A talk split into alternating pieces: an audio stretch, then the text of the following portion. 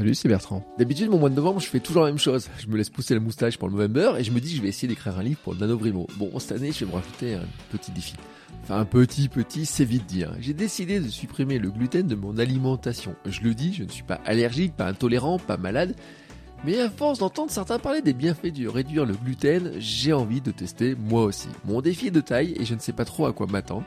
Car savez-vous que l'on trouve du gluten dans le pain, bien sûr, les farines, les gâteaux, la charcuterie, les plats préparés, les épices, les bonbons et même les médicaments. Je vous ferai vivre cette expérience de 30 jours pour des chroniques quotidiennes très courtes.